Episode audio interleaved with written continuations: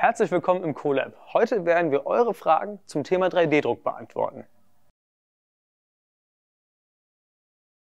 Das D im 3D-Druck steht für die drei räumlichen Dimensionen x, y und z. x und y ist die Ebene auf dem Boden und z ist die Ebene, die nach oben geht. So können wir räumliche Objekte drucken. Wir beginnen mit dem Hotend. Das Hotend ist das Herzstück des 3D-Druckers. Es beinhaltet einen Heizblock und unten die Düse. Dieses Hotend bewegt sich in der X- und in der Z-Achse. Zum anderen haben wir Schrittmotoren, die alle Achsen ansteuern, wie die gerade schon besprochene X- und die Z-Achse und, ganz wichtig, auf dem Heizbett, das ist die Y-Achse. Diese wird ebenfalls durch Schrittmotoren bewegt.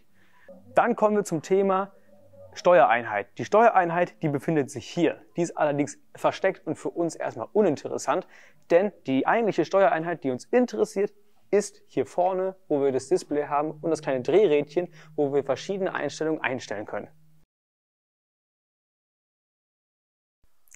Der 3D-Drucker druckt mit einem sogenannten Kunststofffaden. Dieser Kunststofffaden ist auf eine Rolle aufgewickelt und die ganze Einheit hier nennt sich Filament. Es gibt je nach Anwendung verschiedene Filamentarten, wie zum Beispiel das herkömmliche PLA, dann haben wir noch einmal PETG und TPU. Der gesamte 3D-Druckprozess kann in drei Phasen eingeteilt werden. Design, Slice und Print. Beim Design geht es darum, woher bekomme ich mein 3D-Objekt. Dieses kann man entweder mit einer professionellen CAD-Software verwenden und daraus exportiert man sich eine .stl oder .obj-Datei. Diese kann man dann direkt in ein Slice-Programm reinladen und im Slice-Programm sagt man dem 3D-Drucker, wie er das Ganze drucken soll.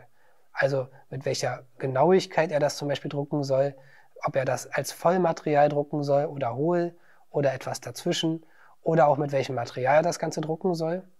Und der letzte Schritt ist das sogenannte Printing. Das heißt, ich nehme meine geslicete Datei vom Computer auf eine SD-Karte, mache sie in den, in den 3D-Drucker und anschließend kann ich nur noch auf Drucken drücken. Den Slice-Prozess werden wir euch jetzt nochmal genauer zeigen. So, zuerst werden wir die Datei reinladen in den Slicer. Dafür wählen wir die .stl-Datei aus und schauen sie uns im Programm an. Anschließend können wir hier einerseits auswählen, mit welchem Detailgrad wir das Ganze drucken wollen. Wir können das Filament auswählen, zum Beispiel in dem Fall ist es PLA, was im Drucker geladen ist. Und wir können auch den Drucker auswählen. Zusätzlich, wenn es benötigt wird, zum Beispiel um Überhänge zu drucken, können wir das Ganze mit Stützen drucken. Infill ist zum Beispiel der Füllgrad, der beim Druck verwendet wird und der liegt aktuell bei 20%. Wenn wir so mit den Druckeinstellungen zufrieden sind, drücken wir auf Slicen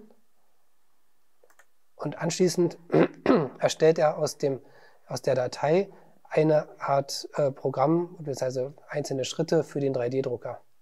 Und dann kann man genau sehen, wie die Düse alles abfahrt, abfährt.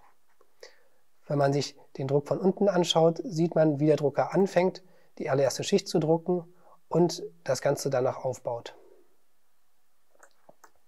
Anschließend, sobald wir zufrieden sind, exportieren wir den G-Code auf eine SD-Karte und speichern diese.